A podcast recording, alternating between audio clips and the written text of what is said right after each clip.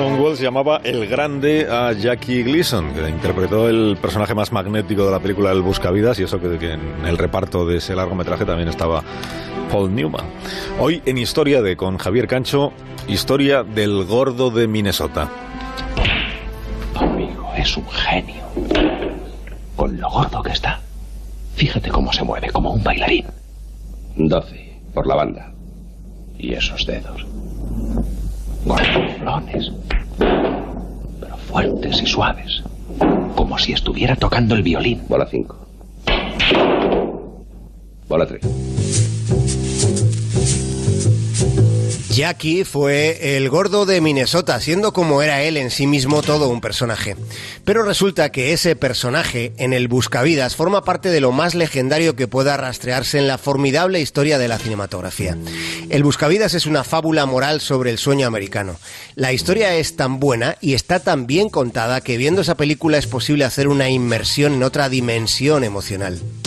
Con la película de Bob Rosen es posible escabullirse de las inquietudes que nos merodean. Con el gordo de Minnesota podemos meternos dentro de un fornido paréntesis a donde no puede acceder ni el miedo ni el virus. Bola uno a la tronera del rincón.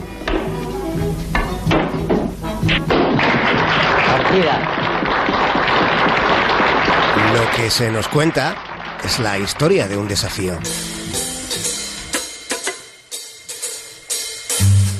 Y ante el desafío, el gordo es un tipo que mantiene la dignidad. La mantiene pese al ambiente y pese a quienes le rodean. En el gordo puede percibirse el valor de la paciencia y la serenidad.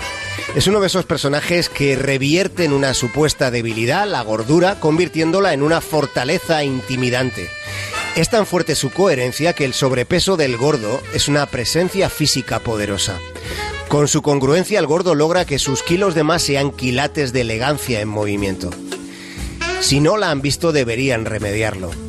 Si ya la vieron pueden volver a recrearse en una trama sobre la soledad, el dolor existencial y el equilibrio.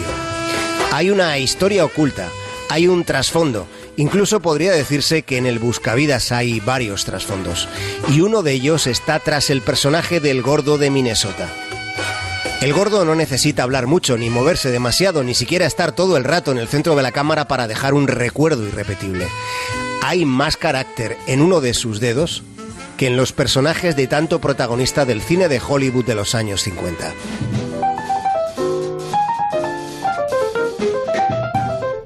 Del señor Jackie Gleason se dice que tenía uno de esos sentidos del humor invasivos, pero necesarios.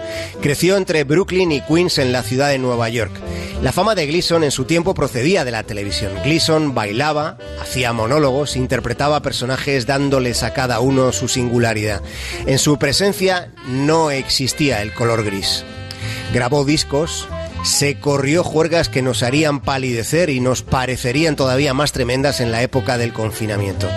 Jackie Gleason fue un tipo capaz de contratar una magnífica orquesta para que sus músicos tocaran solo para él durante una noche entera a la luz de la luna.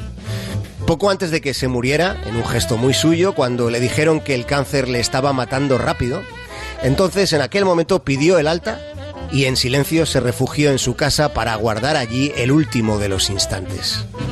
Para que nosotros no nos muramos ni de aburrimiento, el buscavidas es una gran decisión para estos días con la que dar esquinazo tanto al virus como al miedo.